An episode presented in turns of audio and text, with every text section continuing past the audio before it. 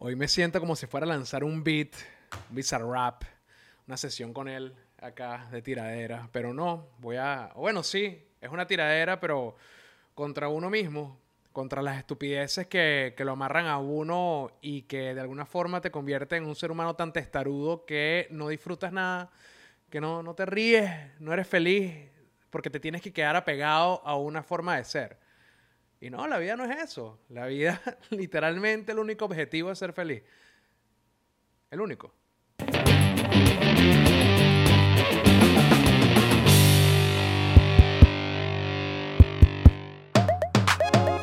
Buenos días, buenas tardes, buenas noches o lo que sea que su reloj esté marcando en este momento. Soy Melanio Escobar y esto que estás viendo y escuchando es estar cansadito de ser yo. De hecho, el único objetivo de la vida, o sea, es tan ser feliz, que es la principal causa por la cual terminamos relaciones de amistad, terminamos relaciones amorosas, nos separamos de la familia o nos unimos más a la familia, cambiamos de trabajo, cambiamos de sexo, cambiamos de mucho, o sea, empezamos a ajustar todos los componentes de, de, nuestro entorno, de nuestro contexto, de nuestra existencia, para poder ser felices.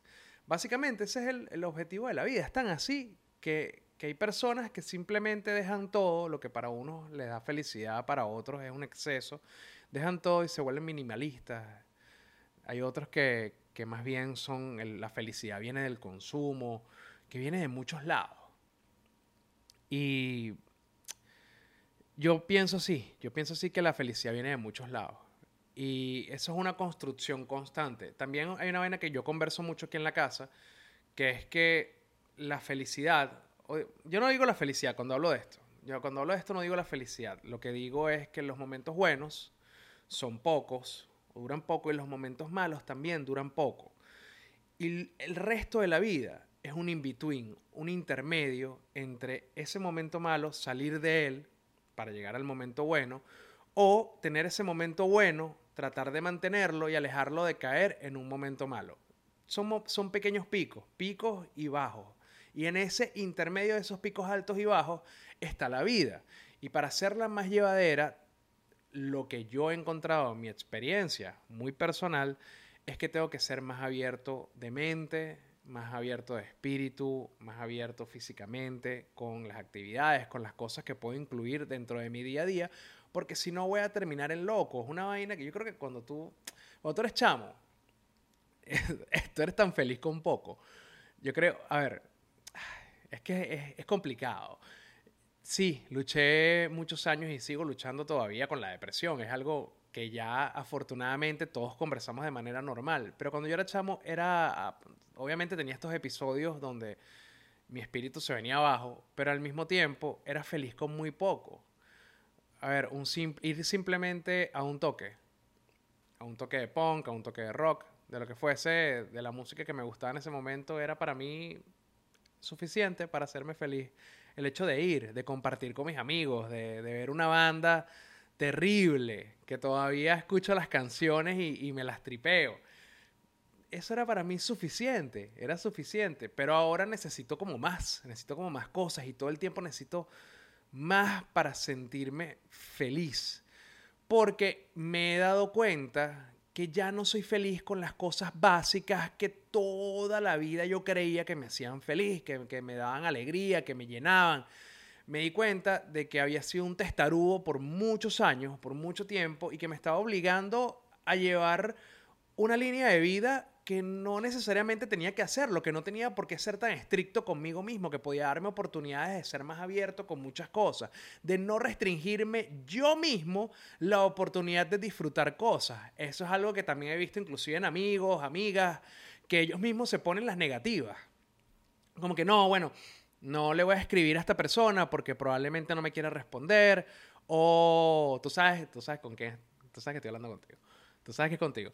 Eh, o no, voy a ir a ese sitio porque quizás no encajo, o bueno, mira, no voy a hacer un podcast porque no tengo el talento, eh, no sé, coño, no, no, te digas que, no te digas que no a ti mismo, intenta las cosas, esa es la que estaba aplicando, porque por muchos años yo estaba súper estricto con muchas vainas, a pesar de que siempre me he considerado muy plural en muchos aspectos, interprétenlo como ustedes les dé la gana,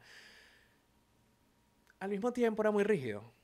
Era muy rígido, no me soltaba, no me dejaba, no me dejaba, no me dejaba fluir, no me dejaba ser feliz, todo el tiempo, todo el tiempo con una pose, con una pose. Uy, no, dígame cuando, cuando la movía punk en Venezuela de alguna forma se fortaleció, además pone más cómodo. Ah, mira, por cierto, por cierto, miren esta franela, qué increíble que me regaló la gente de Hundred Demons desde España. Es una marca que si no la conocen tienen que checarla porque es brutal. Está toda inspirada en tatuajes y tienen diseños increíbles y la calidad de la tela es genial. Y mira cómo se ven los músculos, ¿eh? una belleza. Ah, y las uñas. Porque mañana cumplo años. Ojo, cuando tú veas este episodio ya es la semana pasada. Pero cuando lo estoy grabando es mañana. Mañana es mi cumpleaños y Andrés me hizo las uñas bellas porque vamos a celebrar el sábado en el local de una amiga acá en Miami.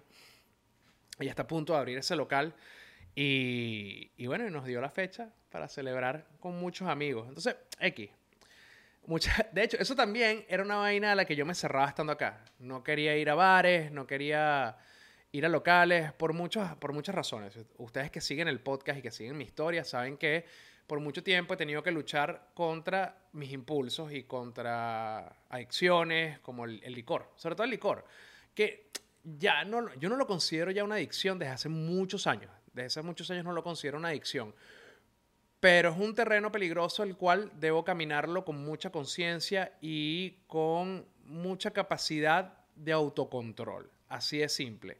Ya yo no me cierro a tomarme uno, dos, tres tragos, pero hasta ahí tengo que siempre estar trabajando la capacidad de decir, basta, hasta aquí llego, etc. Entonces, el hecho de ir a bares era una vaina que me, que me alejaba muchísimo de, de, compartir con mis amigos, etc. Ahora que esta gran amiga tiene este, este sitio, se ha abierto una oportunidad maravillosa de yo volver a entrar en la vida nocturna, que siempre fue parte de mí, que siempre fue parte de, de mi esencia, parte de, de mi trabajo, parte de todo. La vida nocturna me permitió a mí conocer muchas cosas y me dio mucha calle, me dio, muchas herramientas para conducir mi vida que todavía las aplico inclusive en mi trabajo. Es, es un sitio que si bien tiene, tiene aspectos peligrosos, si lo sabes manejar, te puede traer muchos beneficios. Entonces, bueno, este sábado, ya el pasado, para ustedes que están viendo esto o escuchándolo, fue mi cumpleaños o la fiesta de cumpleaños, iba a ser en este local o fue en este local y ahí vamos a empezar a hacer cosas divertidas, vamos a darle un toque alternativo a Miami, vamos a abrir espacios para que la gente que le guste el emo, que le guste el punk, que le guste el rock, pueda tener, pueda tener un día donde disfrutar su música y tomarse algo y relajarse sin tener que escuchar reggaetón, por ejemplo. Y vamos a tener días donde la comedia va a ser el plato principal de la noche, donde después de un día largo de trabajo y agotador como lo son aquí en los Estados Unidos, puedas ir a reírte con comedia venezolana en tu mismo idioma, en tu mismo lenguaje, en tus mismos códigos, para que puedas desestresarte e irte a la casa con una sonrisa en la cara y no con, la cara de amargura de, del día de trabajo que siempre tenemos al final. Ustedes no saben la gente que, que bueno, la, la, mayoría de la gente que migró sabe cuánto se trabaja fuera de Venezuela. Y no era que en Venezuela no se trabajara. Lo que pasa es que cuando tú tienes tu ecosistema familiar, tu ecosistema de amigos, tu ecosistema de vecinos, gente que conoces de toda la vida, es mucho más fácil echar carro y tener momentos de esparcimiento. Yo creo que esa es la gran diferencia. Si nosotros, por ejemplo, aquí no tenemos a nadie, o sea, aquí nadie nos cuida Alicia, a menos que contratemos una niñera, aquí no tenemos una tía, aquí no tenemos una abuela, aquí no tenemos nadie que nos pueda ayudar con, con la nena, por ejemplo, eso nos dificulta mucho salir. Si tú eres un migrante que no tiene un ecosistema armado desde hace muchos años, evidentemente se te hace mucho más difícil coincidir con otras personas. En cambio, cuando tú estás en un sistema donde conoces a todo el mundo, evidentemente se te hace mucho más fácil, como cuando estábamos en Venezuela, que me encontraba un vecino y me decía, mira, vamos a tomarnos una cerveza aquí en la, en la pizzería, en la Tagliatella, saludo a la gente de la Tagliatella que los extraño muchísimo, era una pizzería que quedaba debajo de mi, de mi edificio donde yo vivía en la avenida O'Higgins. Entonces me, conseguía, no sé, a cualquiera de los vecinos, mira, vamos a tomar una cerveza aquí abajo y nos poníamos a conversar una dos horas con dos o tres cervezas. Eso no me pasa acá puedo tener la disponibilidad de tiempo, pero no conozco a nadie. Del edificio por lo menos, del edificio por lo menos. Entonces encontrarse con alguien es media hora. Que no lo hacías tampoco todo el tiempo en Venezuela. es lo que te digo, alguien de la cuadra, alguien de la zona, alguien que vivía a dos minutos, tres minutos, que todo el mundo vive lejos de todo, de todo el mundo. Entonces se hace más difícil. Y yo creo que reencontrarme con la movida nocturna va a poder abrirme esas puertas de reencontrarme con muchas amistades y empezar a hacer nuevas y empezar a hacer un nuevo ecosistema, ya que vivo aquí. Hay que aceptarlo, este es mi hogar, este es el sitio donde quién sabe por cuánto tiempo voy a estar y tengo que empezar a abrirme la puerta y darme la oportunidad de experimentar estas nuevas amistades, estos nuevos ecosistemas. Y eso no quiere decir que voy a dejar de lado las viejas amistades o el contacto con, con las personas que, que, son tan importantes en mi vida. Es solo abrir la puerta a personas nuevas que puedan integrar mi ecosistema en este nuevo sistema en el que me encuentro. Y eso es parte de la temática. Y queremos hacer, ¿por qué queremos hacer una fecha dentro del local que sea de puro emo y de puro punk, porque es necesario tener espacios donde tu testarudez también tenga alimentación, donde se pueda alimentar esos gustos, que no, que no sea todo lo impuesto por el, ecosistema que te rodea, sino que tengas la oportunidad de, de disfrutar un poco de lo que realmente te gusta. Y ojo, abrir la mente, ser más receptivo con las oportunidades, con las cosas diferentes, no quiere decir que vas a renunciar a lo que te gusta. Es simplemente que vas a ampliar el espectro de cosas que te van a hacer feliz. Y eso es esencial, eso es esencial. Por lo menos para mí es esencial. Mira, yo me acuerdo que recién llegando acá a los Estados Unidos, eh, yo no sé si esto lo he contado, pero nosotros llegamos a tener carro al año de estar acá. Nosotros nos movíamos en bicicleta. Eh, cuando el primer día que yo llegué, este Andrés me recibió con una bicicleta y ese fue mi medio de transporte para todo. Y durante la pandemia, etcétera, ¿no? Eh, cuando yo pude vender mi carro en Venezuela, fue que pude comprar un carro acá usado, que es el que todavía tengo. Pero eso fue al año, casi al año, perdón, de estar viviendo acá. Y además me lo vendió el cuñado de uno de mis mejores amigos a un precio de gallina flaca. O sea, fue como muchas cosas se combinaron para poder tener el carro, pero durante ese montón de tiempo salíamos, obviamente estaba empezando la pandemia, eh, la pandemia, perdón, y coño, como que no se podía salir y era muy poco lo que se podía hacer, entonces bueno, tener bicicleta, no tener carro y tener bicicleta tampoco es que era algo que nos limitara tanto y si alguna vez íbamos a salir, bueno, tomábamos un Uber o, íbamos en la bicicleta y ya. Entonces, coño, yo andaba para arriba, para para abajo con, con la bicicleta y un día se nos ocurre, ya teniendo el, el, carro, se nos ocurre llevar las bicicletas a una playa. Eso es como una idea que tiene, que tiene mi, mi pareja, ¿no? Vamos a la playa con, con la bicicleta. Mi mente funciona desde muy pequeño de manera muy estructurada. Eso es algo que me ha ayudado muchísimo a muchas, muchas etapas de mi vida. Ya vengo con el cuento, no es que me esté saltando el cuento de la bicicleta, es que para que entiendan lo difícil que ha sido el viaje para poder abrir mi mente y hacerme disponible a nuevas experiencias. Cuando estaba muy chamo, la, digamos, la inconsistencia en mi entorno familiar era tanta que una de las cosas que mi cerebro hizo para poder ayudarme a atravesar por esos episodios de inconsistencia familiar era crear patrones, crear costumbres, crear estructuras que me ayudaban a funcionar. Y esas son las estructuras que todavía yo mantengo en mi trabajo, en mis relaciones, tanto de padre como de pareja, como de amigo, etc. Soy muy estructurado, inclusive conmigo mismo. Cuando algo sale, y eso lo he trabajado muchísimo y ahora estoy, siento que estoy muchísimo mejor, como mucho más suelto que antes, pero antes de yo darme cuenta realmente que esa era mi forma de ver la vida, tan estructurada, era un impedimento para mí para poder disfrutar las cosas. Es decir, si a mí tú me dices que vamos al centro comercial y que vamos a ir a comprar pantalones, por decirte un ejemplo, y vamos y compramos pantalones, pero antes de ir a comprar pantalones tú me dices que quieres ir a comprar carteras o que quieres ir a comprar, no sé, por decirles productos, eh, que quieren ir a comerse un churro y luego comprar unas carteras y después se quieren meter al cine y después vamos a comprar pantalones eso es como si tú me insultaras, es como si me pegaras. Eh, me desconfiguras el cerebro, no lo, no lo proceso, me cuesta muchísimo, ya es más fácil, pero en ese momento me costaba muchísimo procesarlo, me ponía de mal humor, me ponía bravo, me ponía incómodo, me daba ansiedad Era como, no, tú me dijiste que íbamos a comprar pantalones y eso es lo que vamos a hacer. Si tú quieres ir al cine, otro día programamos, nos estructuramos y vamos al cine. De hecho, todavía mantengo eso. Aquí tengo una nota que hice, es, es muy cómico, porque a mí me sirve para funcionar para algunas cosas, pero es un impedimento para otras, como para poder darle un poco más de alegría y variedad a, la vida. Eso suena como una canción de Chayanne.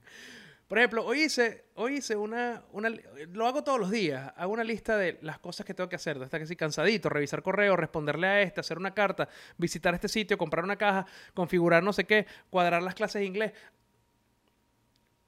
¿Por qué?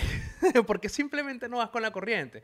Bueno, eso también es una característica de las personas responsables, pero igual son estructuras que te estresan. X, a mí me sirvió muchísimo para funcionar dentro de un entorno inestable, ser el, ser el más estable, pero eso es un impedimento para poder ser realmente feliz, porque te limitas mucho. Entonces, bueno, nada, ya saben cómo funciona mi cerebro, ahora sigo con el cuento de la, de la bicicleta. Tenemos el carro, tenemos la base para montar las bicicletas, vamos para la playa.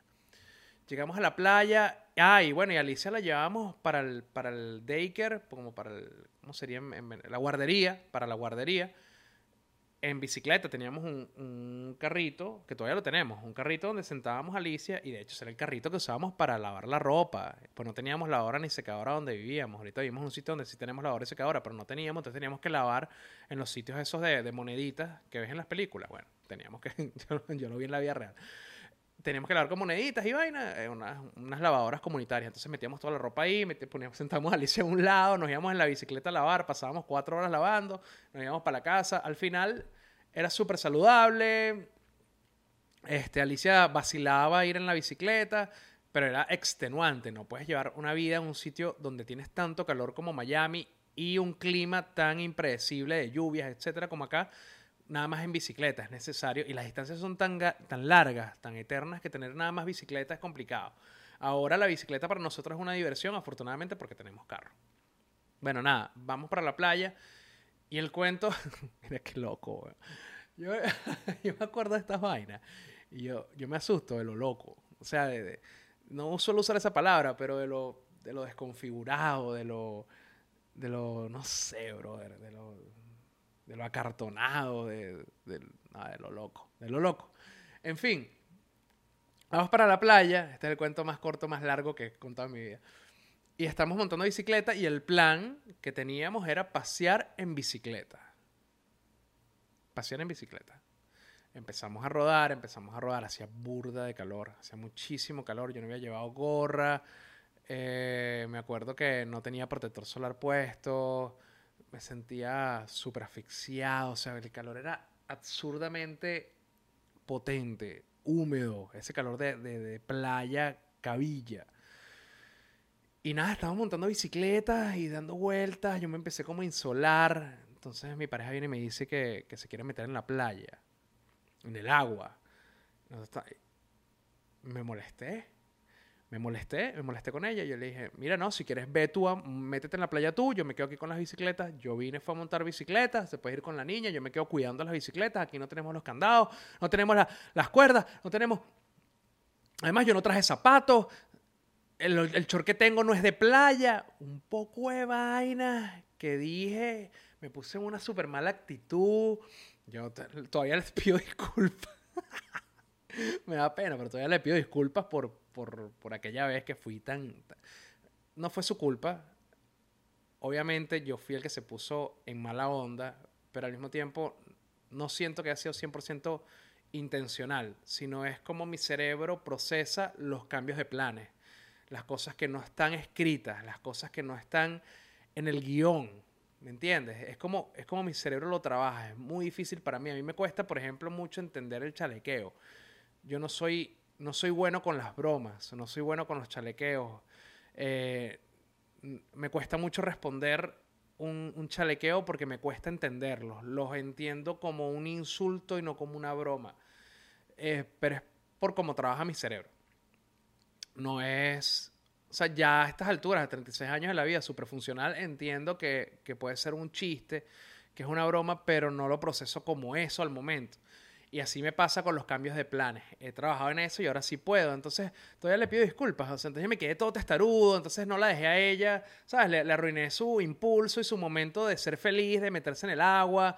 Se lo arruiné a la niña, me lo arruiné yo mismo. Lo que iba a ser un paseo bonito familiar terminó siendo como alguna situación incómoda que costó mucho tiempo volver a repetir.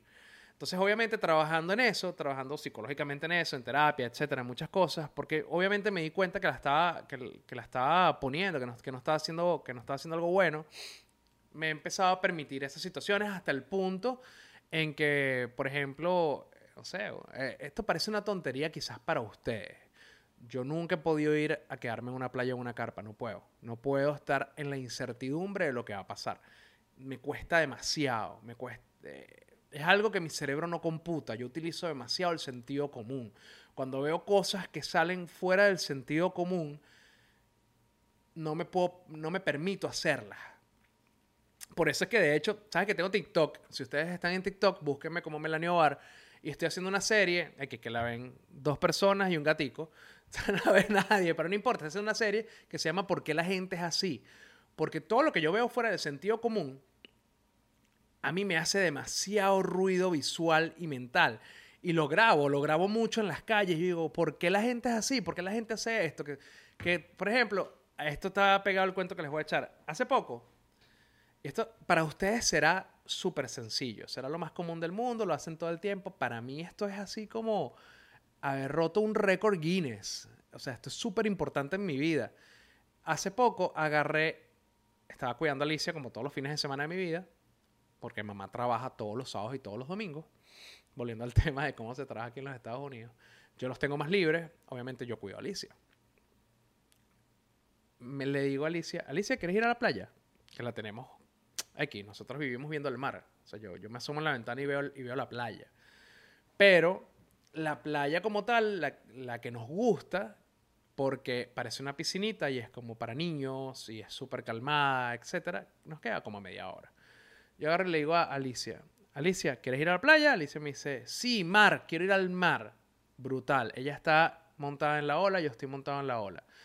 Antes, para ir yo a la playa, preparaba una cava, tenía que llevarme la sombrilla, la silla, este, dos toallas, dos cambios de ropa, este, un par de zapatos adicional. O sea, toda una preparación como si me fuera a mudar a la fucking playa y lo que voy es una hora, dos horas a la playa porque así funciona mi cabeza.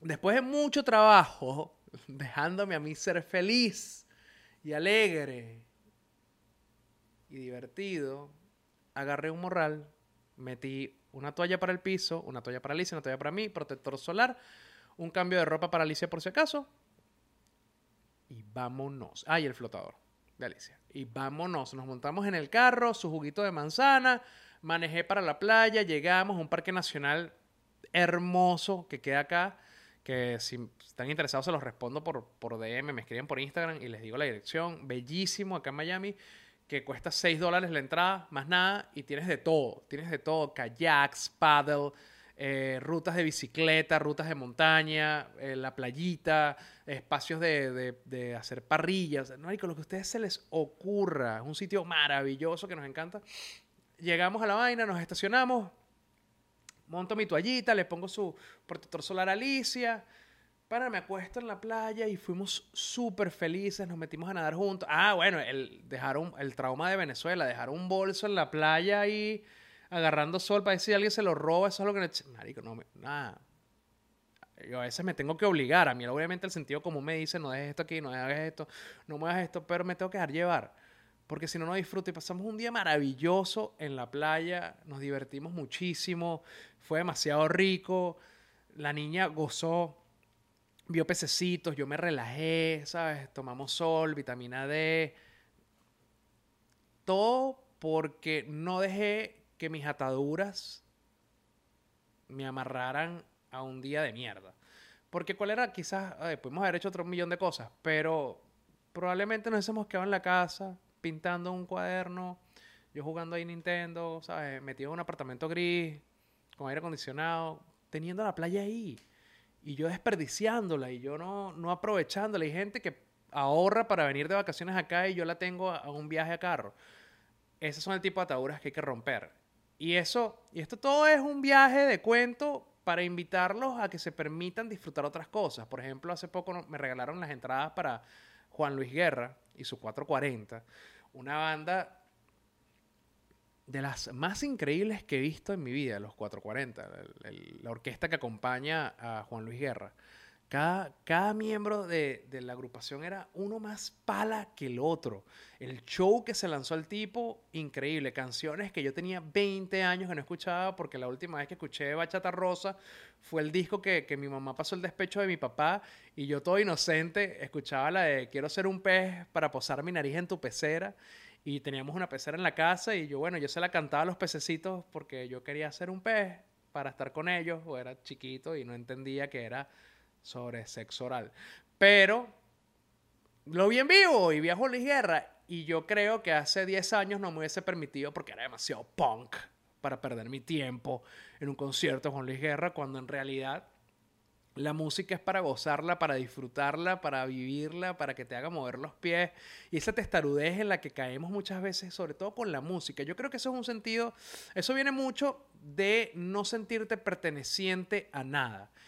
Y en algún punto de tu adolescencia tú estás buscando dónde calzas, quién eres. Eh, estás en un completo, en un constante descubrimiento y análisis de tus gustos.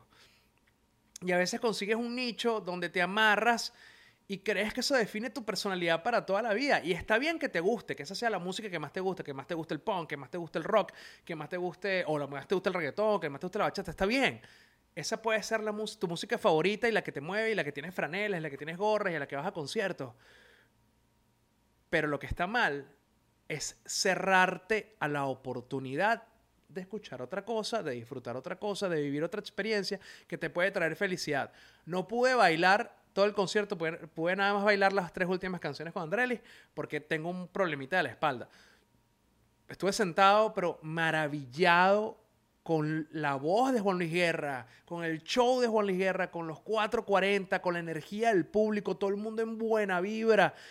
¿Sabes? Todo el mundo feliz, sonriendo, cantando todo pulmón. Y de eso se trata la vida, de cantarla, de disfrutarla, de ser feliz. Muchachos, sean felices, permítanse.